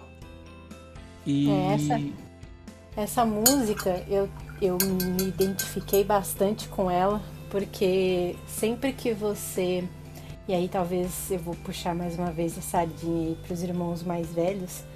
É, os irmãos, pelo menos assim, isso aconteceu muito comigo. A gente que tem essa coisa, né, de querer proteger a família, de querer estar tá o tempo inteiro servindo a família, sendo o melhor que a gente pode ser, mesmo que às vezes a gente não atenda a expectativa da família, muitas vezes a gente se sente esquecido e deixado de lado, né? Porque outras uhum. coisas vieram depois da gente outras vezes outros irmãos, outras responsabilidades, e os pais e os avós vão deixando de lado por essas novas coisas que vieram depois da gente. Porque fomos os primeiros, né? Então vai ficando aí. Então acho que essa música eu me identifiquei muito com ela por essa coisa de tipo assim, tudo que eu quero é que você olhe para mim, né? Literalmente, é você me, me deixar pertencer à família que eu amo. Então eu gostei muito dessa música porque particularmente falou assim muito comigo. Se eu tivesse cantado uma música, essa com certeza seria ela. E, e é isso mesmo, assim, porque todo mundo tá feliz pelo Antônio. E ela também tá feliz pelo Antônio, assim, que ela tá dando força pro Antônio. O Antônio gosta tanto dela que o Antônio chama ela, assim. O Antônio não chama o pai. O Antônio é irmão do, do Camilo, não chama o irmão, não chama a Dolores. Ele chama a Mirabel porque como Wesley, o a Ellen falou sobre a empatia da Mirabel, eu acho que ele sentiu isso dela. Não, se tem uma pessoa que me dá forças aqui, entre todos, e se eu falhar, é a pessoa que eu sei que vai me sustentar, é a Mirabel. E aí tá todo mundo feliz com isso, ela dá força pro, pro Antônio, ela tá feliz pelo Antônio, mas ela tá triste porque não enxergam ela, assim, não enxergam ela e ela só queria e ela acha que só o milagre de ela ter um dom pode salvar ela, né? E, e é, é, interessante. E reforçando, reforçando a mensagem, né, de que a Mirabel tem o dom da empatia e que ela de fato é a pessoa que vai suceder a Abuela nessa questão de manter a família unida, é porque ela passa em cima, né, do, do próprio, vamos chamar de trauma, né, já que a gente está sendo tipo super profundo no assunto, é, de andar por aquele corredor de mãos dadas, ela coloca a dor dela de lado, ela coloca é, a tristeza dela de quando ela andou por aquele corredor para poder ir lá e dar a mão para o priminho, para ele poder atravessar aquele corredor que ela sabia o quanto era difícil, para ela tinha sido difícil mais do que para todo mundo, porque ela findou não tendo um dom como esperado. E ela passa por cima de tudo isso, dá a mãozinha para ele e atravessa esse corredor com ele. E o mais interessante é que depois, no final, quando ela né, recebe a maçaneta, o priminho vai lá e, tipo, incentiva ela e dá a mão pra ela. Nossa, eu amei essa é cena. E é muito legal é. a relação deles dois durante o filme inteiro, assim. Porque eles são sempre os mais próximos. Ele, ele gosta muito dela, assim, e é muito legal a relação deles. É. é. Eles são muito próximos também. Mesmo que na hora de ajudar, é ele que ajuda. Ele traz ela e o Bruno pro quarto dele e ajuda. É... Vai acrescentar alguma coisa, Esdras, nessa música? Não, acho que é isso mesmo, concordo aí. É, não, é, essa música é uma das minhas preferidas, né? Assim, é a música, é, é o momento princesa, né, da Disney, assim. Uhum. Ela conta uma história, tipo, ela realmente como a proposta de todo o filme, todas as músicas são boas nesse sentido de contar a história, né? Mas é isso mesmo, né? É o momento da Benabel. É realmente a música princesa. Aí depois dela nós temos a nossa, a explosão de febre que foi a não falamos do Bruno, que que a, a música pra do mim, Bruno é a mais chata desse filme essa música, sério. Meu Deus do é céu, Bianca, tu tá acertando uma hoje. O que é isso, Bianca? Gente, ela é muito enjoada, véi. É não, essa música é linda. Não são bons tempos para uma pessoa chamar Bruno na Disney. Alguém fez uma coisa muito errada na Disney e o nome dele era Bruno, porque olha. É, todo mundo quer Bruno na Disney, né? Não? É, desde é, o Silêncio Bruno. Bruno. mas mas esse, esse, essa música do Bruno é legal porque ela, é, ela é tipo uma peça de teatro. Ela tem três atos também, são três músicas. E começa, né? Começa o Félix, que é o, o tio da Mirabel, que é aquele tio mais tiozão, né? É, querendo, querendo contar, e a Peppa, que não quer, mas se acaba contando. É, e fala que foi no negócio do casamento, depois a Dolores escuta e começa a falar, depois o Camilo, nossa, meu personagem favorito, depois a gente vai falar de personagens, mas o Camilo é muito legal, cara. E o Camilo é, canta, mostra, fala também do, uh, da impressão de todo mundo, né? Ele não fala do que ele achava do Bruno, ele fala da impressão de todo mundo, né? Um ser abismal que vive no porão, se chamar o tal, verás um apagão. É, é, é tipo uma, uma cantigazinha do, do bicho papão. Não uhum. tem assim, se você chamar três vezes, aparece virou Joyce, aparece o virou Joyce. É tipo isso. Uhum. É, e, e, é engraçado que enquanto a Dolores está cantando, lá em cima tá passando o Bruno, lá, lá no fundinho. Aí o Bruno para e fica dançando a música. É muito legal. É, é, é, muito legal que ele sai de um quadro. Ele tá saindo de um quadro, aí a, a, a Dolores tá com a Mirabel dançando. Aí ele para e fica curtindo a música. Fica. E, e eu vejo o, o, E eu vi o pessoal da, da aldeia cantando, e, e, tem uma que tá com raiva porque o, o, o Bruno disse: ele falou que meu peixe vai morrer e morreu. Em inglês, ela diz assim: ele falou que meu peixe ia morrer e no outro dia morreu, né? Assim, no outro dia ele morreu. Uhum. Mas é um peixe, assim, não, não vai viver 15 anos, né? É um peixe. Exato, é o que ele acho que ele fala disso, inclusive, quando ele tá é, explicando para Mira, pra Mirabel, ele fala: ah, as pessoas me culpam porque ficam carecas e a outra porque. Não é como se o peixe fosse viver, tipo, que, tipo muito tempo. Acho que é alguma coisa assim que ele fala. É, é a cama é. que engordou, né? É, é. cama que engordou. Crescer, aí fazer o quê, né? E, e, e, ela disse, é, ele disse nessa parte que, a, que ele tá falando realmente isso, que ela fica com. Ela, primeiro, ele faz lá o negócio e vê que precisa dar um abraço na Isabel. Ele diz, não, é, aí ele se alegra, diz, nossa, é só dar um abraço na Isabel. Na Isabela. Aí. E ele vê que a Mirabel tá com raiva, não sei o que, aquela metida, não sei o que, não sei o que. Ele, pronto. Daqui a pouco vai dizer que é isso, isso, isso. Aí vai dizer que fui eu que matei seu peixe. É, é muito legal essa parte. E, e essa é música é legal. Desculpa, pode falar. Não, pode falar, não. Fala aí. É um comentário falando ainda sobre a questão da Mirabel, né? Que ela tá em todas as músicas e, e em todos os momentos de cada membro da família, quando esse membro é, vai falar de uma dor ou, e ela ajuda esse, essa, essa pessoa da família a passar para um próximo nível, né? Para um, como é que eu vou chamar, né? De passar para uma cura é que o Bruno ele quer desistir da visão dele e ela fala: "Não, continua olhando, olha mais um pouco, uhum. não para". E aí ele que até então sempre parava de ver a visão num determinado ponto, ele, trans, ele transpassa essa barreira e aí é onde ele tem a visão completa. Então é, é de novo ali a Mirabel, um membro da família, ajudando ele a se curar, né? É muito interessante isso. Pobre, né, gente? Ele era uma criança que recebeu um dom difícil, né? Até. Nossa, cara, uma maldição. Ele, é isso, né? pô, você carregar o peso de sempre. Porque as visões dele, na maioria, sempre eram visões ruins. Então, é, é, desde criança carregou esse peso aí de, de ser o chato da família, o estraga prazeres, tudo isso. Exato. E, e, é interessante assim que a, a, visão sempre acabava em coisas ruins, mas como a gente vê na visão da, da, visão da Mirabel, a visão tinha dois finais. O que dependia é de como as pessoas iam lidar com isso. Por exemplo, o cara disse, é, previu o meu barrigão e deu no que deu. Se o cara, sei lá, fizesse exercício, não ia dar. Assim, o, o Bruno disse, rapaz, se cuida, senão vai nascer um barrigão. Não, assim, eu vou fazer exercício, não vou deixar e tal, porque é, eram coisas bem banais, assim, o, o que aconteceu. É, a Peppa, na, no início da música, ela diz: o Bruno chegou já tocando o terror. Ou seja, eles já tinham medo do, do Bruno, né? Tanto que na cena fica verde quando aparece aquele negócio do, do verde ser vilão.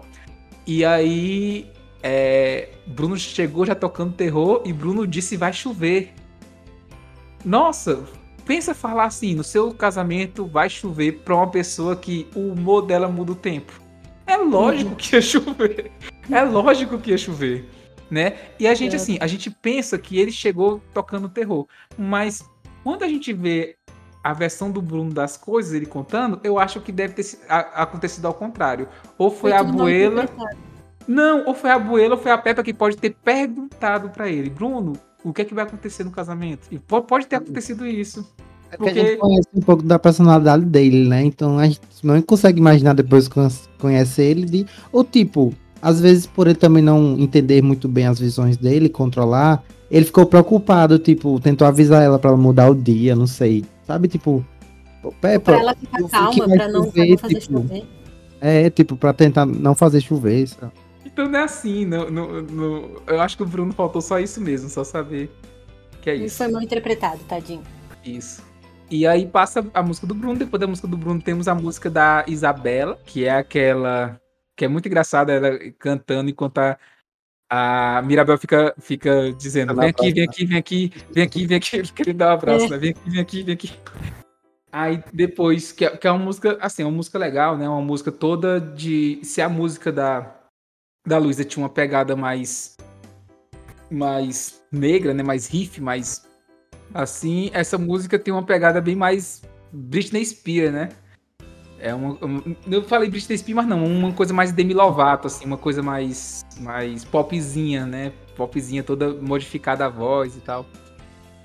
Depois dessa música tem as Oroguitas, né? Que é uma música maravilhosa. Maravilhosa. Linda, Inclusive, linda, deveria ter ganhado o Oscar. E a Vez Encanto ganhou o Oscar suficiente. E aí, e aí temos a, a última música que é Vocês, o nome da música, Vocês, né? Que é. Que, que fala. E como eu disse, nessa música, se vocês assistirem de novo, vocês vão ver que cada pessoa que vai falar fica no ritmo da sua música, né? Fica no ritmo da sua música. E tem uma parte que a, a, a abuela tá falando da, da casa Aí ela fala: Nossa casa não é perfeita. E a Mirabel completa: E nem a gente. Exato. Aí ela disse: Eu sei. Aí depois que acontece isso, que eles vão que, é, que o Antônio dá a maçaneta pra Mirabel, a Mirabel bota e a casa volta a ser a casita, voltam todos os dons.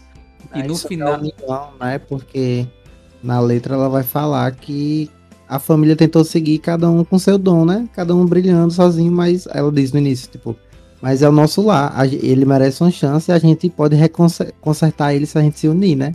Em vez de cada um ficar trabalhando aí com seu dom, sozinho, brilhando, né? Individualmente. E, e, Bora e começa a cantar. Aqui. E começa a cantar com o ritmo da música do Madrigal, assim, o nosso lar, ninguém é importante, nananana, começa o ritmo do Madrigal.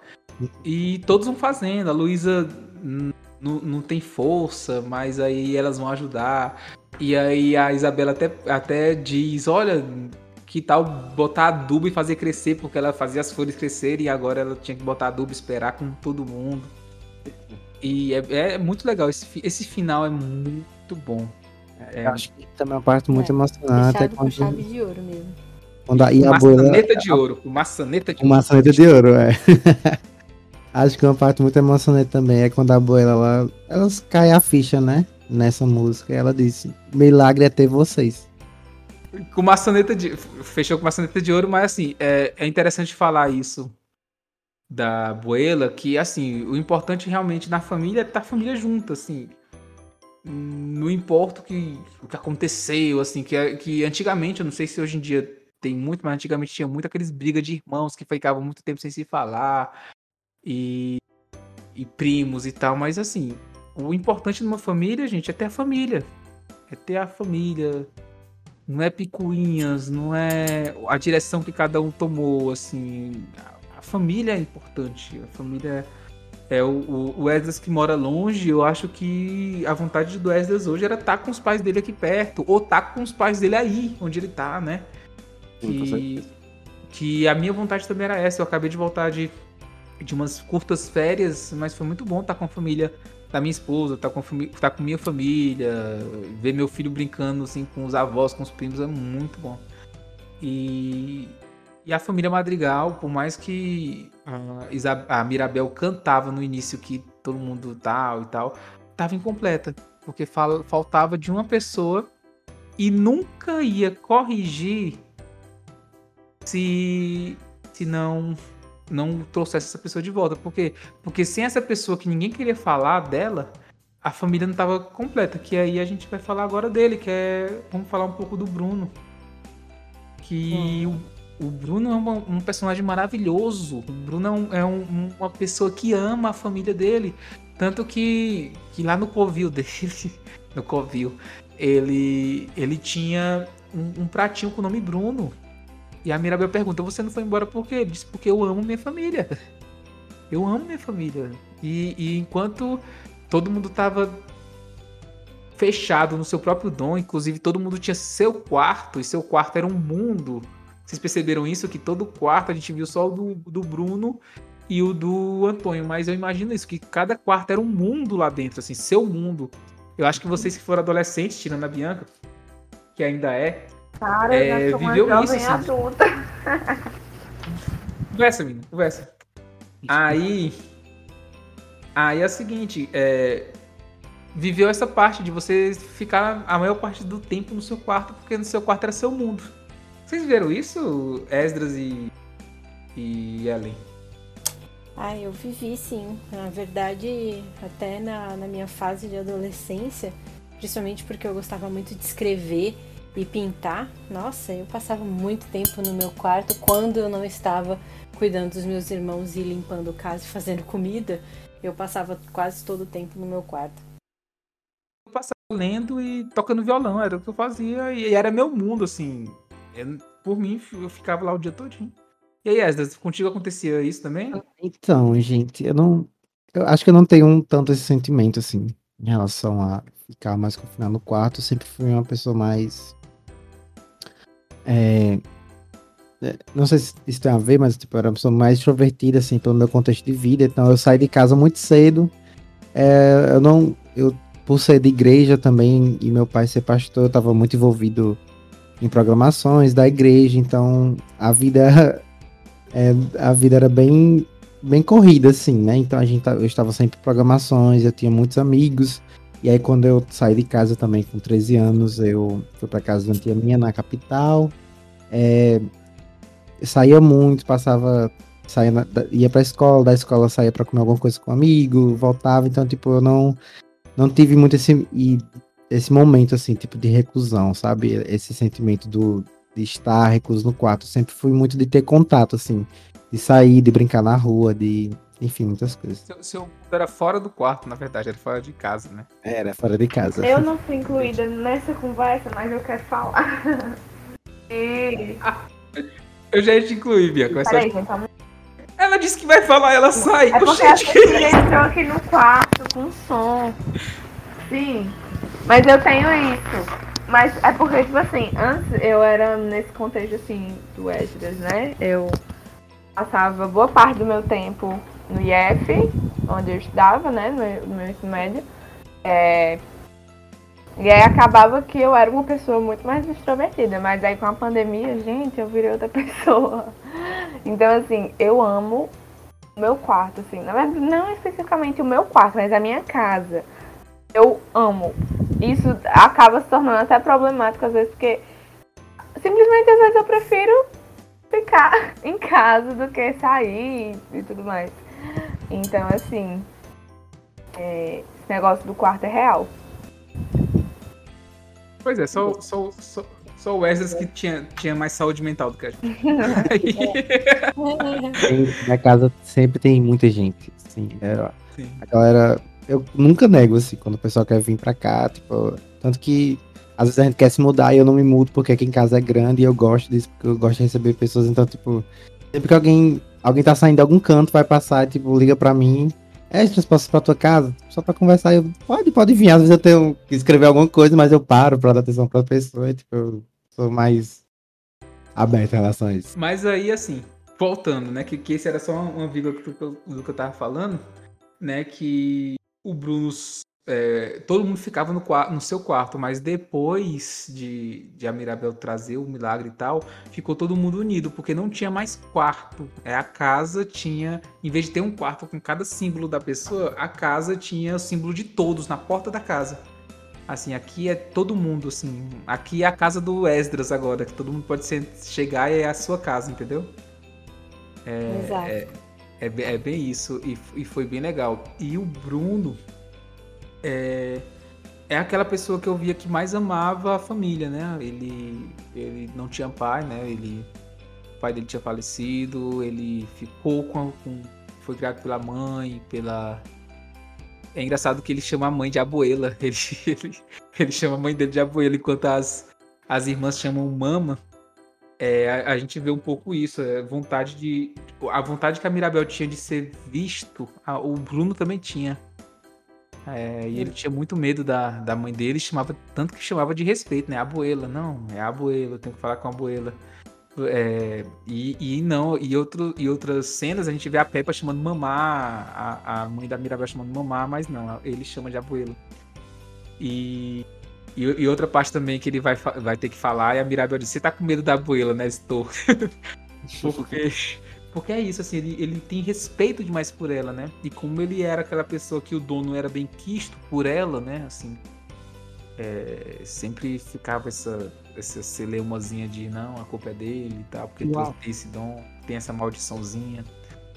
Ele e tinha... o amor dele era totalmente sacrificial, né? No momento que ele, ele achou que ele estava maltratando a família, ele se sacrifica, né? ele, ele se isola. Tipo, eu amo tanto que eu não quero machucar. Acho que eu estou machucando e eu vou me isolar porque eu não quero machucar eles. Nossa, e, tipo, ele realmente é um amor bem sacrificial, o Bruno, né? Pois é, pensa em um amor que você se sacrifica pela, pela coisa que você ama, pela pessoa, né? É, eu tô entendendo Bruno bem é um mais. Querido. Como? O Bruno é um querido. É um querido. Nossa, é, é, é, o, é o personagem que completo de, de amor, né? Ele disse, eu amo minha família. Ele tava consertando as rachaduras da casita, ele tava por trás consertando.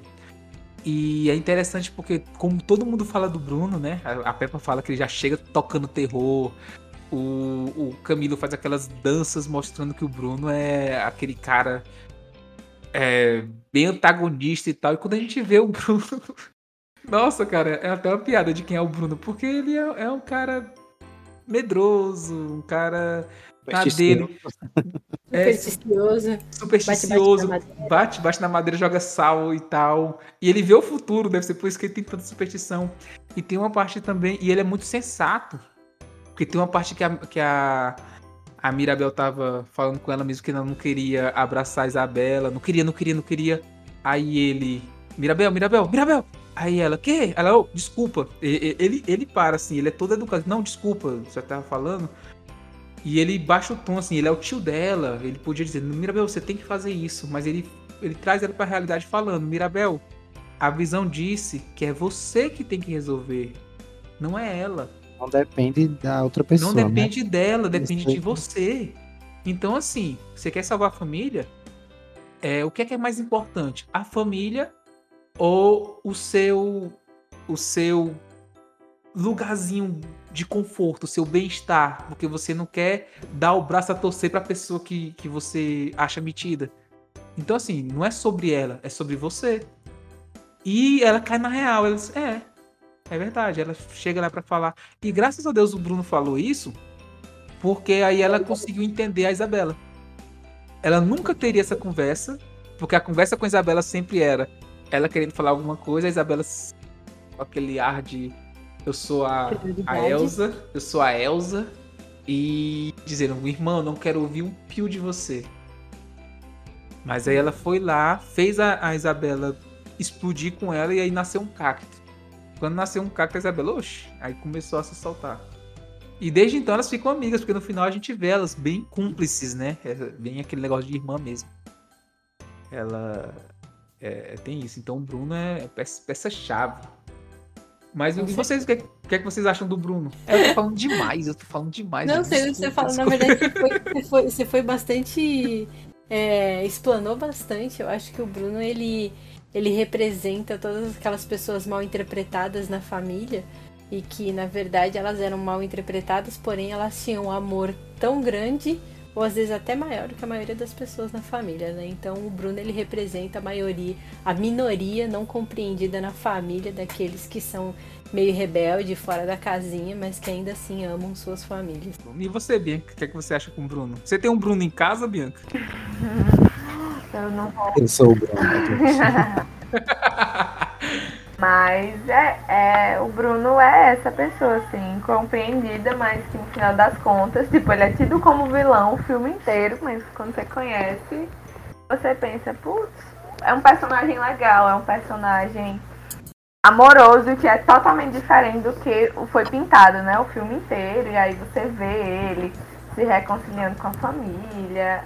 E eu gostei muito daquele final, é, da família é, entendendo, né, ele. Então, assim, eu gosto muito do Bruno, apesar de não ser um dos meus preferidos e não gostar da música dele. É, é, ele é um personagem muito bom. O Bruno, a música do Bruno é a melhor que tem. Eu não sei porque que tu não gosta. Ai, Joata. Vida. Vai começar esse podcast com a música do, do Ida Tocava Bruno, vocês já adivinham quanto. Mas aí, Esdras, e você? Quer que você. Você tem um Bruno em casa, Esdras? Cara, eu tenho um Bruno em casa. Mas eu não posso falar muito porque os seguidores me conhecem. é, eu acho que. É, na verdade, não é que eu tenho um Bruno em casa. Eu acho que em alguns momentos da, da nossa vida a gente é incompreendido, né? De alguma forma, assim. É, é, pessoalmente, assim, tipo, é, tem o meu irmão, né? A gente brigava muito e tal. E hoje a gente somos os melhores amigos. E todo aquele lance de empatia, né? De você escutar o outro, de você entender o outro, né? De você entender o que se passa na mente do outro. Então acho que de alguma forma a gente. A nossa família. Nossas famílias, né? Toda família ela é imperfeita, né? Não existe família perfeita. Então, é, em algum momento nossos pais vão errar, nossos irmãos vão errar, nossos primos vão errar. E a gente vai ser incompreendido, né? Ah, o que torna o diferencial aí é como a gente lida com isso, né? Que se realmente existe amor, né? Ali as pessoas vão atrás de lhe compreender, de lhe acolher e tal. E é, é incrível, né? Eu acho que tudo que a gente fala a gente vai acaba se identificando. Eu acho que é o grande a grande questão do Bruno é essa. A gente se identifica porque acho que algum, algum grau a gente é incompreendido, né? Até se não na família, com certeza fora da família, assim, com amigos, dentro da escola, na faculdade, não sei. Então acho que o Bruno ele é esse personagem complexo, né? Que fala tanto da realidade pra gente. É, não, é um, não é um personagem flat, né? É um personagem round. Redondo, né? Mais profundo, né? É, deep seria a, a tradução. Profundo, né? Isso. É. Mas aí é, é, é, assim, porque nossa vida também não é uma constante sempre, né? Você, você é uma pessoa boa, mas isso não significa que todo parte da sua vida você vai ser uma constante, né? Eu lembro do filme do. Não sei se vocês já assistiram o Clube da Luta, que é a frase final do Edward Norton, do, do personagem do Edward Norton, pra. pra. pra menina lá da, da. O interesse amoroso dele é isso. É você me conheceu num momento complicado da minha vida, que é quando termina tudo, aquele que ele tinha. Não sei se vocês já assistiram o filme, o filme é muito bom. Já do Clube da Luta. E, e, a frase e a, e a frase final é essa. É porque tu não era nascida, não, Bia. Aí na, na frase final é essa: é que, assim, você, é, você me conheceu num momento complicado da minha vida. E eu acho que todos nós passamos, assim. É, depois dessas mini férias que eu tive, eu voltei bem mais leve e eu percebi que de 2020 para cá, não só por causa da pandemia, eu tava. Eu não tava sendo eu, porque eu tava vivendo um momento complicado na minha vida, né? Que teve a paternidade, teve a pandemia, teve alguns problemas nessa parte é, profissional e só agora eu tô vendo algumas coisas com clareza. E se alguém que me conheceu em 2020, eu, eu posso dizer isso, assim, você me conheceu num momento complicado da minha vida. Porque a gente não é constante, né? A gente não é constante. Então, pessoas que. O Bruno podia, podia até ter sido aquela pessoa que já chega tocando terror e tal.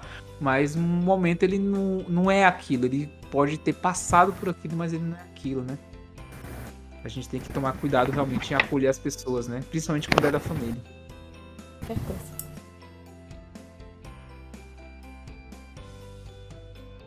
O vilão do filme. Tcharam! Quando eu assisti esse filme, eu tinha na minha cabeça que tinha um vilão. Esse, essa pessoa, esse personagem é odioso. Quem me fez parar de odiar essa pessoa foi o Esdras até. E. A Buela odiada por foi... todas. Não, o, eu odiava. Eu disse, meu Deus, que pessoa tóxica.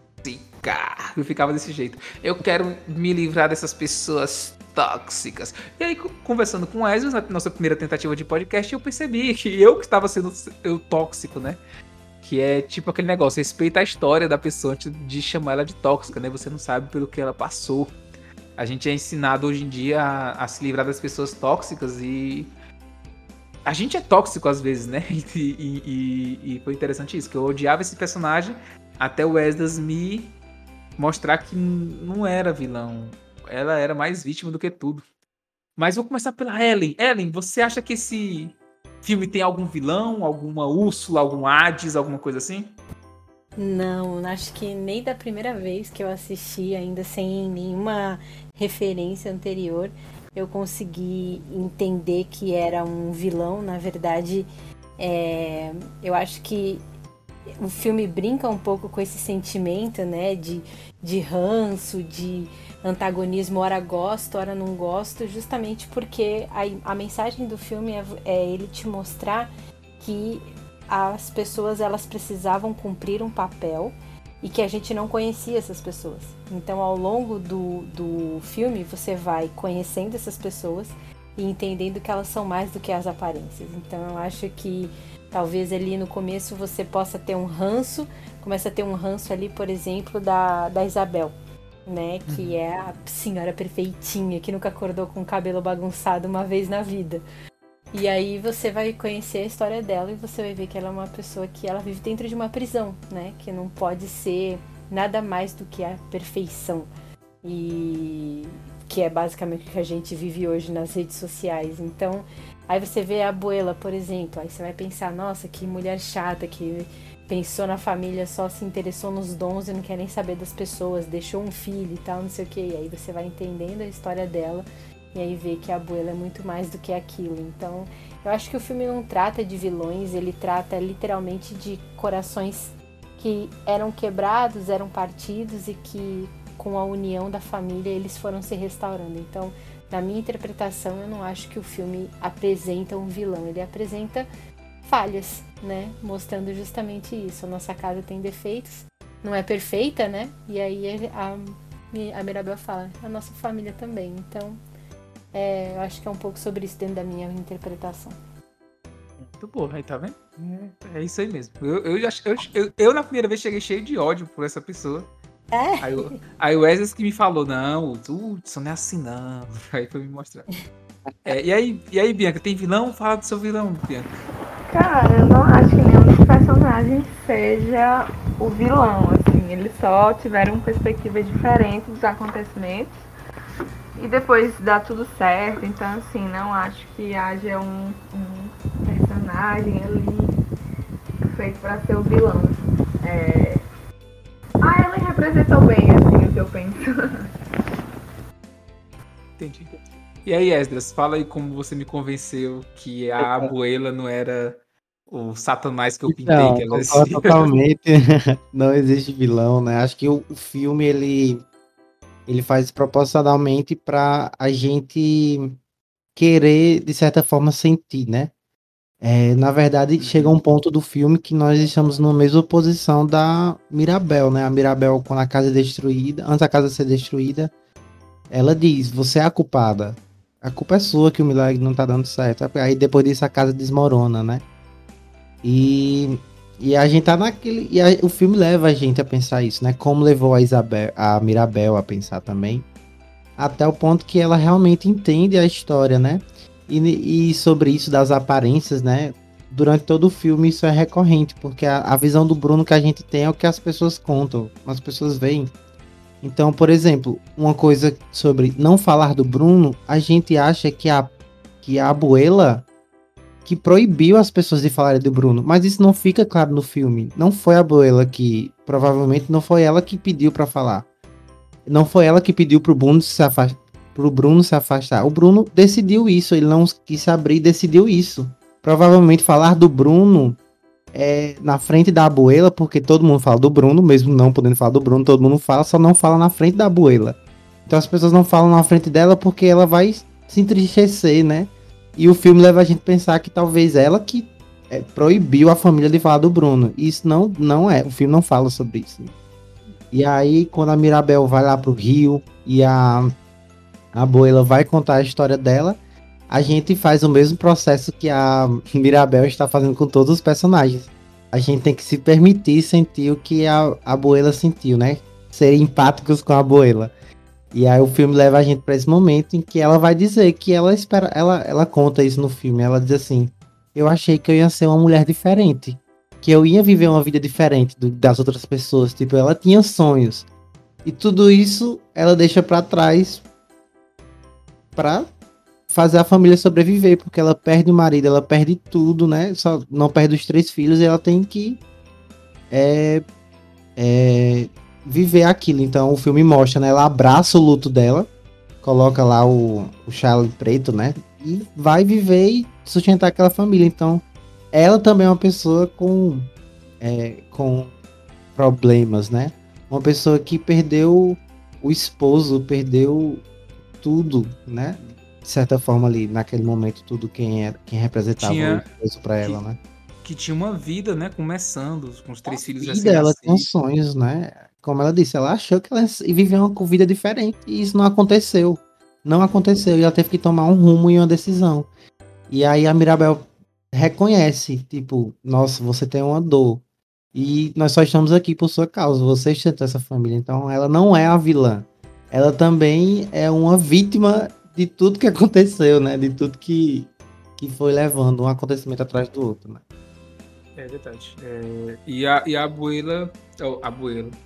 E, o, e a Mirabel foi essencial para essa cura da Abuela, né? Que a gente percebeu que ela estava machucada ainda, né? Como, e ela teve que passar por essa, essa questão de cura que ela perdeu o marido, ainda doía e tal, mas ela tinha os filhos, né? Que são trigêmeos, né? Os, o, a Peppa, o, o, a Julieta e o, e o Bruno, se eu não me engano, eles são trigêmeos, eles são é. Eles nasceram os, os três. Eles são trigêmeos, pra mim isso é a coisa mais aleatória.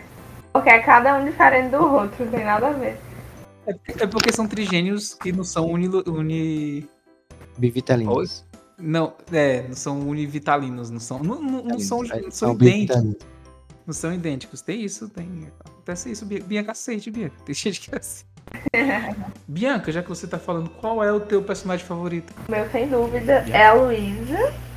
É, porque foi a personagem que eu mais me identifiquei, então, consequentemente, ela é a minha personagem preferida. Inclusive, eu queria que ela tivesse sido um pouco mais explorada, mas ela é a minha preferida. Por motivo de afinidade. é, é o Big Brother. É, e aí, Ellie, seu personagem favorito dos Madrigal? É, eu vou eu vou na da Bianca por afinidade, o meu é a Mirabel. Mas eu acho que. Acho não, né? A Mirabel foi a minha personagem com. Foi a personagem com quem eu mais me identifiquei. Porque, né, histórico, familiar e tudo mais, eu acho que na vida, onde a, a música acontece o tempo inteiro, eu acho que eu sou Mirabel. Entendo. É... E aí, Wesley, seu personagem favorito? É, o meu personagem favorito é também a Mirabel, assim, ela é o personagem central. É, a gente se identifica muito com ela. Eu também tenho outro personagem que eu acho que é injustiçado, que ninguém lembra que é um personagem, mas eu amo muito. eu falei isso outra vez, que é a Casita. Eu me diverti muito vendo as cenas da Casita, assim, tipo, da animação, dela se mexendo e tal, mas como ela é um personagem mais secundário, assim, eu vou ficar com a Mirabel. Ela realmente é o personagem central que a gente se identifica, que a gente é, se vê que a gente acompanha, né? Acho que foi a Ellen que disse, ela tá em todas as músicas, né? Eu nem tinha pensado nisso. Ela tá em todas as músicas e a, a questão ela, da empatia, né? Ela motiva todas as músicas, inclusive. É, to, todas as músicas começaram por causa dela. É. Até os Oroguitas foi ela que levou a. que pediu pra, pra abuela contar a história e começou as músicas. É, e o meu personagem favorito é um que transita meu, minha personalidade, que é o Bruno e o Camilo. Enquanto o Camilo é aquele moleque que quer tirar brincadeira com tudo, o Bruno é aquela pessoa mais sensível, né? E bem sensível, bem calmo. Eu gosto muito deles dois, que se juntassem eles dois num personagem só seria eu. eu ia nascer assim. e, mas até pelo jeito que eles são, assim, é, os dois são parecidos fisicamente. Os dois têm o um cabelo parecido, é, o, o, jeito de se vestir com aquele. Eu esqueci como é que se chama aquele negócio que o ponche, né? É, uhum. Por cima eles se, se vestem bem parecido, enquanto, como eu disse, o Camilo é moleque, brinca com tudo, se disfarça da irmã para comer mais. É, tira brincadeira com tudo. É ele que pergunta: sim, aí a gente vai falar do Bruno ou não vai? É, é, é, ele que, que, que fala quando parece inapropriado. Eu faço às vezes muito isso, quando tá um negócio muito muito tenso. Eu tiro uma brincadeira, porque eu, eu toda vez que eu fico nervoso eu tiro piadas ruins. É, é sempre isso. Não, eu tô... Uma mistura do Chandler. Eu ia falar agora, você é o Chandler. Pronto. Pronto. E é isso, no trabalho acontece muito isso. Às vezes, quando meu chefe me chama pra brigar alguma coisa, eu pego e solto uma piada ruim. E é sem querer, assim. É um mecanismo de defesa. Eu, eu faço uma piada ruim e às vezes cola e às vezes ele só fica olhando, mas sempre quebra aquele. Sempre quebra aquele. Aquele ar que tá acontecendo. Entendo, entendo. Mas assim, é sem querer, assim, é sem querer. Às vezes eu tô brigando com a Ivna e tu solta uma piada ruim e ela, o que, que você tá falando? Eu só não sei, eu só tô falando e tal. E, mecanismo. E eu, é um mecanismo de defesa, é, é horrível. Como o tema que é empatia, a gente te entende, tá, Hudson? Mas aí, mas aí e eu também tenho muito do Bruno, assim, que eu sou muito melodramático, seria a palavra certa, às vezes eu sou muito sensível assim ao extremo às vezes também, como o Bruno é, o tanto que o Bruno, o sonho do Bruno é ser ator. é, é. é, o sonho dele, né? Então, é, eu, sou, eu, sou, eu, eu, transito muito nisso, né? Até quando, em tempos que eu tô triste, que eu tô mais, mais pra baixo, se eu ficar um pouco nervoso, eu taco uma, uma piada ruim. E, e é ruim. E, e, o, e o pior é que são ruins. Eu queria que não fossem ruins, mas são ruins. É a vida, né? Dizem que admitir é sempre o primeiro passo. Pois é, eu, eu, é. Enfim. É, mas eu gosto deles dois, por causa desse, contra, desse contraponto, mas que eles se completam. Eu gosto muito do Camilo e gosto muito do. do Bruno. Adoro falar sobre o Bruno. Pois é, gente, vai encerrar, vamos encerrar. Esse podcast tá maravilhoso, tá muito bom, gente. É muito bom conversar com vocês. E eu quero saber. Última pergunta, em resumo. Bianca, resume aí pra gente. Resuma aí uma palavra. Do que é que se trata essa animação? Caraca, você me pegou, hein? Ah, não, pula, eu fico no final. eu não sei se não é pressa ou não. Ellen Kense, nossa artista da Irlanda. Como é que tá a Irlanda aí, Ellen? Tá frio, tá quente? É, hoje tá mais ou menos. Hoje fez um calorzinho de tarde, porque fez 15 graus, então deu pra ficar graus. de casa. Caramba, piada. A pessoa, a, pessoa foi, a pessoa, foi, tomar sorvete com 15 graus, que eu vi, viu? Na verdade, aquele dia tava menos, tá? Tava tipo, acho que 10 ou 9. Olha esse é o, frio, esse é o calor. Esse é tipo calor, Caraca. assim, não é tão calor, mas já é primavera. Né? Dá 29 graus aqui, eu não quero sair da cama. Ah, não, eu gosto, eu gosto do frio. Mas se eu pudesse resumir um em uma palavra, eu acho que eu diria família. É, isso engloba tantas outras coisas e que no final é o começo e o princípio é o começo e né a essência de tudo na nossa vida, né? Quem somos tem família, né? Então acho que a palavra seria família. Entendo. E aí, Esdras, uma palavra define pra gente. Só não repete o da Ellen. Ah, então, é exatamente isso. A Ellen acabou pegando minha palavra, que eu, eu tinha pensado pra falar, que é família. Gente, eu tinha realmente. pensado também, só que eu fiquei, não, muito genérico, não vou falar isso. E eu, eu pensei. Ó, oh, peraí, a Bia que eu não tinha pensado nada, que ela foi a primeira que eu chamei. Então isso aí tá. É, eu pensei que ela ia falar empatia, assim, que ela começou bastante. É tipo, ah, então vou pensar em outra, vai ser família. Mas realmente é porque família engloba mais. É, eu acho que é, as rela a relação entre a família, né? O que é ser família? Qual é a essência de ser família, né? De amar, de a rigidez, né?